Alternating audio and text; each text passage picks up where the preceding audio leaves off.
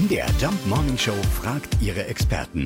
Fakt oder Fake? Wolfgang Ebert ist Leiter des Marktamtes in Leipzig und damit auch verantwortlich für den Weihnachtsmarkt. Ja, wie ist es denn bei Ihnen, Herr Ebert, mit den Glühweintassen? Darf ich die mitnehmen oder nicht? Eigentlich äh, ist es eine Straftat, die Sie da begehen. Der Pfand ist eigentlich dafür da, dass die Tasse dort, wo sie ausgegeben wird, auch wieder zurückgegeben wird, damit sie im Kreislauf erhalten bleibt.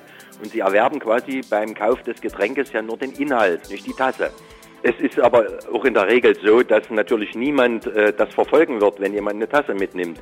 Im Gegenteil, es besteht ja weitestgehend Einvernehmen.